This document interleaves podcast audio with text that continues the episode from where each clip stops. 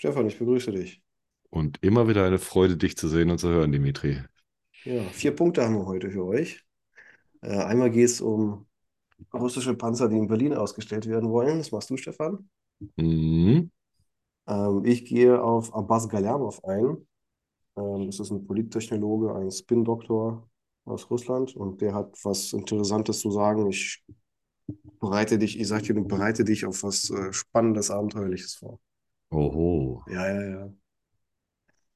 Ähm, dann haben wir noch einen dritten Punkt, da geht es um äh, Prigozhin und äh, die Kampfmoral der Russen. Ja, da, da gab es ein Video, was bei Twitter ganz steil ging die Tage. Und äh, das machst du auch, Stefan, richtig? Das ist korrekt. Genau. Und dann gehen wir kurz auf die Münchner Sicherheitskonferenz ein. Aber auch nur ganz kurz, weil da besteht ja kein Mangel an Analyse und Kommentaren.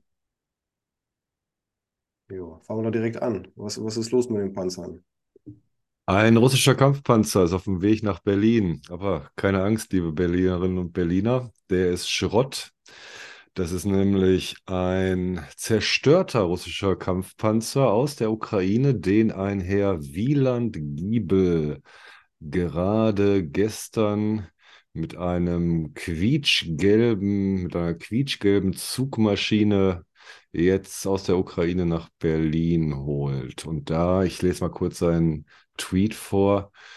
Der Panzer kommt, russische Kriegsverbrechen und der unbeugsame Geist des ukrainischen Volkes. Sie zerstörten ukrainische Städte und töteten Zivilisten. Jetzt werden wir in Berlin zeigen, was mit denen geschieht, die mit Waffen die freie demokratische Ukraine überfielen.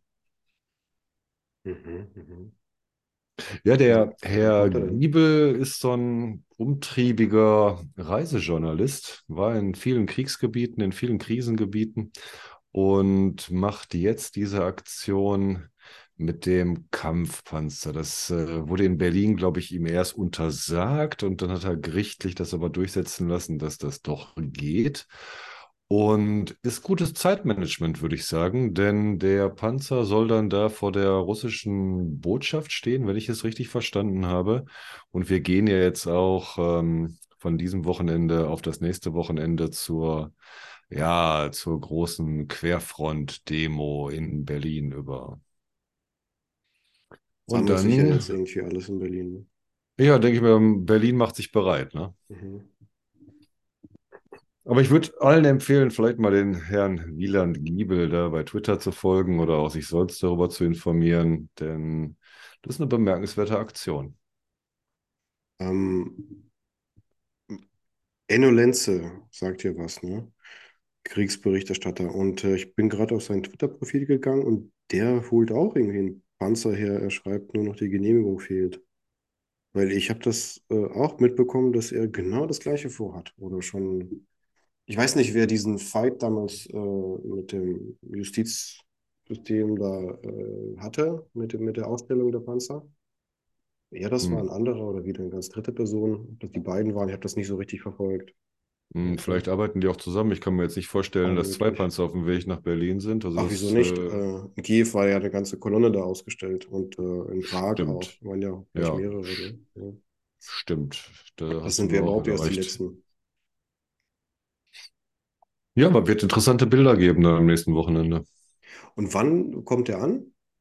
Gute Frage. Also gestern ist er los. Der müsste dann jetzt Anfang der Woche da sein. Mhm, okay. Ja. Ja, mal gucken. Vielleicht sehe ich das ja sogar. Ich, ich will ja immer noch hinfahren. Ich denke, ich kriege das hin. Äh, ja, aber du Demo, willst, nach, Ber du willst Demo nach Berlin, ne? 22., mhm. 23., also gegen Demo am 22. oder wie auch immer, wie man es nennt. Also ich, auf die Demo, auf die ich gehe, die ist am 22. So. Ja, dann machen wir einen Podcast, wo du direkt von der Demo erzählen kannst. ja, ja. Wird dein erster Außeneinsatz. Ja.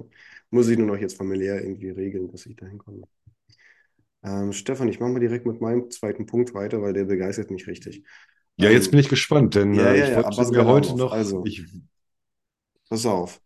Ähm, ich habe das nachgecheckt. Ähm, es war nicht Belkowski, der diese Geschichte äh, lanciert hat vor äh, ein paar Wochen, Monaten. Das war im Dezember, habe ich nachgeguckt, dass Putin und sein Gefolge äh, nach Südamerika fliehen wollen. Ja? Mhm. Also Plä Pläne haben abzuhauen, so. Äh, Äh, Und es war Venezuela, nicht Argentinien. Und diese Geschichte hat nicht Belkowski lanciert, sondern Abbas Galamov. So. Habe ich Ah, mich ein bisschen äh, vertieft, wer das überhaupt nochmal ist. Ein bisschen, bisschen tiefer gegraben. Der war bis 2018 äh, ähm, ein, ein Spin-Doktor im Kreml, hat für den Kreml gearbeitet und ist danach ausgestiegen, hat sich zerstritten oder sagt er, er hätte sich zerstritten mit dem und äh, ist jetzt nur noch ja, politischer Kommentator, sage ich mal. Ja. er war Speechwriter von Putin. Ja, ja, genau. Also eine, einer von den Speechwritern, genau, unter anderem. Und deswegen ging diese Geschichte ja auch so steil, weil so eine Art Insider-Story war, ne? Mit Venezuela damals. Man, man sagte, einer der engsten, einer der engen Vertrauten von Putin, Kreml-Insider, hat es lanciert und so weiter. Ähm, ja, fand ich schon sehr seltsam. Und jetzt fühle ich mich auch ein bisschen wie ein Aluhutträger, wenn ich dir diese Geschichte gleich erzähle ähm, lese ich vor einer Stunde oder zwei Twitter. Äh, Andrei Malgin schreibt, dass Abbas Galamov verkündet hätte, dass Putin Medvedev bald zum Nachfolger, zum Prinzen küren möchte und ihm die Verantwortung für den Krieg übergeben würde. Denke ich mir, what? Medvedev. Ja, Mhm. Den hat man noch ähm, nicht. Okay. ja. Äh, schaue ich nach, äh, finde ich ein, äh, ein YouTube-Video, wo er sagt von heute. Ähm, ich kannte den Kanal nicht, direkt mal abonniert, habe mir das alles angeschaut und meine Güte, also entweder denkt er live und hat das da gerade in der Sendung entwickelt, diese Idee, oder whatever, ich sage einfach, was er, was, was er sagt, ja. Also, Mhm. pass mal auf. Ähm, er geht zuerst auf Fugal ein und so, aber ich komme mal direkt zu dem Wichtigsten. Ne? Er sagt, dass ähm, die Russen eine Offensive vorbereiten. Er, er gibt offen zu, der hat keine Ahnung vom Militär, genauso wie wir nicht. Und er hört einfach auf die Militär Militärexperten und die sagen, die Russen machen sich dafür was bereit. Und äh, sagt auch aus seinen Quellen, äh, wisse er, dass die selber nicht dran glauben, das russische Militär, dass die sagen, ja, ja, wir bereiten darauf vor, Putin drängt uns dazu, ähm, der besteht darauf, wir wissen, wir werden scheitern, aber äh, wir können nichts tun. Ja?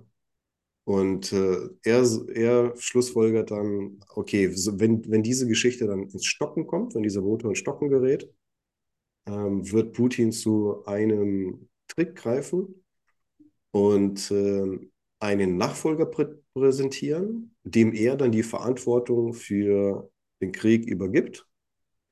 Und äh, er sagt, Medvedev würde es sein, er hat Argumente für, komme ich gleich zu. Ähm, er sagt, das löst für Putin gleich zwei Punkte. Einmal diese Verantwortungsübertragung, sprich, ähm, er kann dann jemandem die Schuld zuschieben, also Medvedev dann die Schuld zuschieben nach einem halben Jahr, ja, ach, Mensch, hat das der, der Dmitri Medvedev nicht geschafft. Ne? Hat er versagt. Ich habe ich hab ihm ja noch die Sache übergeben, als wir am Gewinnen waren. Und vier Regionen haben wir annektiert und befreit und dies, das, ja. Und äh, dann sollte er die Sache nur noch zu Ende schaukeln und hat es vergeigt. So muss ich leider wieder selber steuern.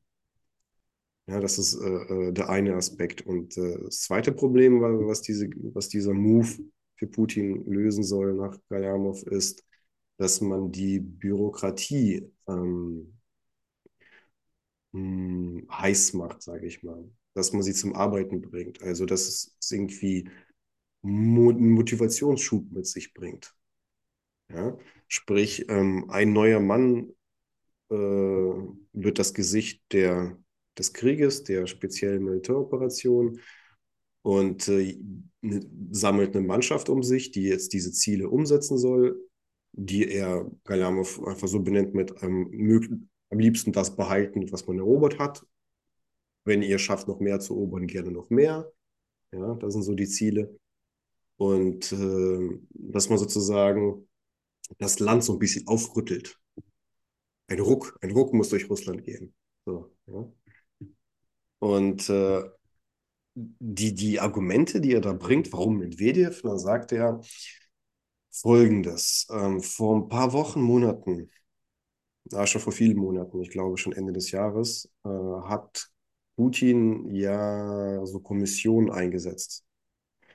Ähm, auf Russisch heißen die PMK, не, ВМК, Военно-промышленная комиссия. Ja? Also im Grunde soll die Wirtschaft auf Kriegsfuß, auf Kriegsproduktion umgestellt werden. Alles für den Krieg. Aus einer, aus, einer, aus einer Zivilwirtschaft irgendwie mehr Militärgüter jetzt äh, rausquetschen, dieser Umbau. Und diese Kommission, äh, deren Vorsitzender ist Putin, aber nur formal. Der ist, äh, sagt Kalamov, nur wie so ein Zar, schwebt er über allem, aber der, der faktische äh, Leiter dieser Kommission ist Medvedev. Das ist der stellvertretende äh, äh, Chef von der Kommission. Und äh, jetzt schon sieht es so aus, dass diese Kommission der Regierung von Mishustin im Grunde äh, in die Quere kommt. Also da überlappen sich Zuständigkeitsbereiche. Und das erinnert mich sehr an Deutschland 45. So, wo keiner mehr wusste, wer ist für was zuständig. Weißt du, ganz viele persönliche mh, hm, Verantwortungsbereiche, die dann sich überlappen mit Institutionen, die die Nazis vorher geschaffen haben und so weiter. Äh, was, was, was hältst du von der Geschichte? Ach, warte, die, die einzigen Kommentare, die ich geschafft habe, dazu zu lesen, ist Maxim Mironov, das ist der äh, Ökonomieprofessor, der nach Argentinien äh, weg ist. Ähm, der hat gesagt, das ist völliger Schwachsinn. So, und äh, André Malgin, bei dem ich es gelesen habe, der ist erstmal skeptisch, der schreibt das nur und sagt, nur mal gucken, nur mal gucken. Ja? Sehen wir ja bald, sehen wir ja nächste Woche. Also die Ankündigung äh, würde ja nur Sinn machen, dass er die dann am 22. Äh, macht, wenn überhaupt. Ne? Ja, was sagst du zu der Geschichte? Mir schließt sich nicht so ganz, was die Motivation Putins sein sollte, also die nach außen getragene Motivation, was er denn sagen sollte. Äh, ich ziehe mich jetzt mal für ein paar Monate nach Gelendzhik zurück oder ich mache mal ein bisschen Urlaub in Dubai. Das ist der, also das ist der Punkt, den ich mir da kaum vorstellen kann. Was er sozusagen den Ratzinger macht und sich hinter einen anderen Papst stellt. Ähm, ja, ich ähm, habe das so verstanden, dass er Medvedev als Prinz für die Wahl 24 präsentiert. Genau, habe ich jetzt noch nicht erwähnt. Ne? Es geht um die Wahl 24.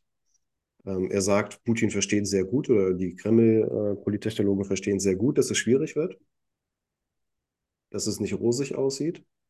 Und äh, das äh, wäre deren Lösung, dass die einen Prinzen aus dem Hut zaubern, der sich jetzt sozusagen bewähren soll. Also diese, diese, dieser Krieg oder die Weiterführung dieses Krieges oder die, die erfolgreiche Beendigung, ähm, was jetzt alles nicht militärisch natürlich gedacht ist, sondern nur polittechnologisch, ja, die erfolgreiche Beendigung, die diese, dieses Chaos jetzt irgendwie äh, so beenden, dass man das als Erfolg verkaufen kann. Aus diesem Schlamassel im Grunde rauskommen irgendwie. Ne? Ähm, dass der Prinz sozusagen diese Bürde auf, äh, äh, diese, diese Last aufbekommt. Ja, so, du, du willst, du willst Präsident werden 24, dann beweis dich. Weißt du? Und diese enorme Motivation, dann Präsident von Russland zu werden, die soll dieses Team sozusagen mit Energie irgendwie ausstatten. Ja, die soll, die soll ja diesen, die, für diesen Ruck sorgen. Und ähm, ja, wenn er scheitert, dann sagt man, okay, dann muss ich es wieder tun. Und äh, wenn es erfolgreich ist, dann hat er sich äh, erfolgreich von dann gemacht, Putin. Mhm. Ja, die Geschichte, die Geschichte ist so wahnwitzig, mhm. Dass ähm, sie auf ihre eigene Art schon wieder zu der Unzurechnungsfähigkeit und dem absoluten Idiotismus im Kreml passen könnte. Denn ähm, noch einmal Medvedev als Nachfolger zu, äh, zu, präsentieren, ist in Einfallslosigkeit und ähm, Dummbräsigkeit dann auch schon nicht mehr zu überbieten. Aber was mich an der Geschichte interessiert, ist die Einsetzung Medvedevs ähm, als Kommissionsvorsitzender aus den militärindustriellen Komplex, den kriegsindustriellen Komplex hier angesprochen.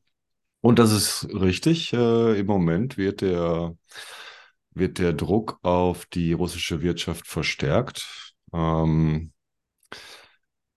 Peskov äh, hatte zwar noch ne, mit seinem großen Schnauzer verkündet, nein, bei der Ankündigung, äh, die Wirtschaft müsse jetzt Geld äh, an den äh, Militärkomplex abgeben. Das wäre ja alles nur auf freiwilliger Basis.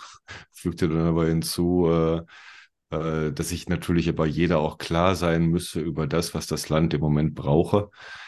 Das heißt, ja, kann sein, dass er so bei Medvedev in dieser Kommission dieses ähm, größte von Putin je erschaffene schwarze Loch, finanzielle schwarze Loch entstehen soll, welches alle noch irgendwo vorhandenen Geldressourcen aufsaugen soll. Das könnte ich mir schon vorstellen, denn mh, hm, war ja seit Beginn des Krieges dieses große Thema, wie viel, äh, wie viel Trillionen Rubel, also wie viel Milliarden Rubel veruntreut wurden unter Shoigus ähm, Führung im Verteidigungsministerium. Ja, es kam ja nicht von ungefähr, dass diese Armee, die da am 24. Februar ihre Invasion der Ukraine probierte, ein äh, ja ein sehr armseliger Haufen ist und äh, in keiner Weise irgendwie diesen diesem Mythos der zweitstärksten Armee der Welt gerecht werden konnte. Und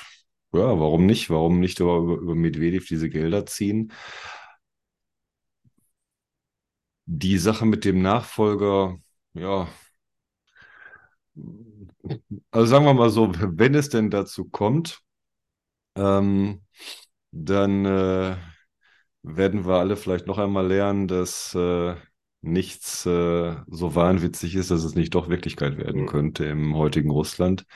Aber nichtsdestotrotz halte ich es für gerade nicht so plausibel. Mir schien die Einsetzung mit Medvedevs in dieser Kommission eher als eine Abschiebung. Das habe ich hier auch schon mal so gesagt, aber mag ich mich ja auch irren. Wir werden sehen. Ja, also ich äh, sehe das auch, so wie du, nur aus dieser Kommission daraus zu schließen, dass ähm, seine Sympathien sozusagen so verteilt werden. Ne? Er hat in dem Interview ähm, ausgeholt, wie er drauf kommt, warum Medvedev, und dann sagt, okay, ich habe mir angeschaut, wen hat Putin so nach oben geholt im letzten, in der letzten Zeit. Und äh, ja, also stimmt schon, was er sagt, aber das ist wieder so eine Logikkette, die so ganz kausal so durchgeht, weißt du, immer so aus einem Argument folgt ein zweites und so. Also was ich mir nicht vorstellen kann, Dimitri, mhm.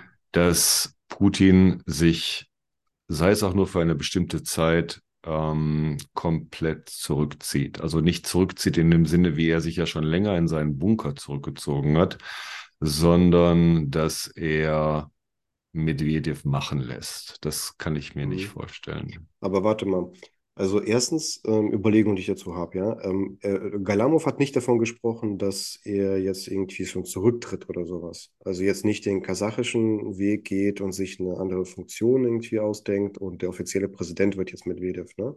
Sondern er wird Premierminister. So, also am 22. meinte er, würde Medvedev zum Premier, ja, Mischustin weg, Medvedev äh, wieder dran. Und äh, die, die Geschichte, das Narrativ wäre dann halt, er soll sich jetzt bewerten für die Wahl. Ne? Also, und äh, sozusagen, hier hast du alle Ressourcen, alle, alle Macht, so wie ich, ähm, so wie mir der Jelzin das 99 den, den, den, den Staffelstab übergeben hat, ähm, gebe ich das jetzt an dich weiter, aber nur pro Beweise und nur unter der Bedingung, dass du das jetzt irgendwie erfolgreich oder beziehungsweise gar nicht so groß Bedingungen, sondern weißt ja, was du zu tun hast, ne? Wo, vor welchen Aufgaben Russland jetzt hier steht und so weiter. Ne? So, also ganz, ganz hinrissig ist das alles nicht. Also aus der Sicht von eben Spin-Doktoren gedacht. Ja, jetzt nicht militärisch, jetzt nicht irgendwie groß ähm, diplomatisch, logisch irgendwie überlegt, sondern nur, welche Geschichten man verkauft. Weißt du? Ganz, mhm. ganz, ganz verrückt ist es nicht. Nicht in Russland. Mhm. Ja, ja das, aber, hm? das, das, große Thema insgesamt, denke ich mir, was wir uns ja die ganze Zeit fragen. Also so, ähm, es wird nicht so bleiben von, von der Konstellation her, wie es ist. Und ähm, daher immer wieder die Frage, ja, wie wird es sich jetzt verändern? Wie wird es sich äh, weiter umgestalten? Und mh, hm, also ich wäre jetzt nicht unbedingt überrascht, wenn das käme, aber wirklich vorstellen kann ich es mir jetzt auch nicht. Ist klar. Machen wir weiter. Dritter Punkt war Kampfmoral, das Video von Prigozhin mit den Leichen. Mm. Schieß los. Es geht da weiter, wo wir bei den letzten beiden Malen schon waren, nämlich zum einen, zum einen äh, weiterhin Beschwerden von Mobilisierten. Da gab es ein neues Video aus Omsk, die sich äh, wieder beschweren, zu Artilleristen ausgebildet worden zu sein, damit aber als äh, Sturmeinheiten verheizt äh, werden sollten. Interessant war hier noch, dass es auch ein neues Video gab von Kämpfern der Wagner-Gruppe in einer Leichenhalle, die sich darüber beschwerten, dass diese ganzen Toten ja nicht hätten sein müssen, wenn man ihnen genug Waffen und genug Munition geschickt hätte. Also hier haben wir wieder diesen Konflikt zwischen Wagner-Gruppe und dem äh, den äh, russischen Streitkräften des Ver Verteidigungsministeriums. Und interessant dazu noch, dass Prigozhin selber sich geäußert hat. Ähm, er zitierte in seinem Telegram-Kanal Macron, der gesagt, der gesagt haben sollte, der behauptet haben sollte, die Wagner-Gruppe hätte sich jetzt komplett in der russischen Armee aufgelöst. Dem widersprach Prigozhin und bestand darauf, ähm, Zitat, äh, dass es sich ja bei der bei Wagner um eine Privatarmee handeln würde. Also noch nicht einmal mehr um eine Chesn, also eine private Militär, ein pri privates Militärunternehmen, sondern, sondern um eine Privatarmee. Ja. Weinstein. Das geht also, geht also weiter. Die äh, ja, und von der, von, von der, von der Kampfmoral hatten wir ja gesagt. Ne? Das ist, äh, was gerade im Donbass an Offensivleistungen ähm, der russischen Armee von Wagner gemacht wird, ist, äh, ist dramatisch von den Verlusten her. Genau, und jetzt durfte die Armee ja auch ran, da und äh, war auch nicht viel anders, ne? Auch nur alles verheizt.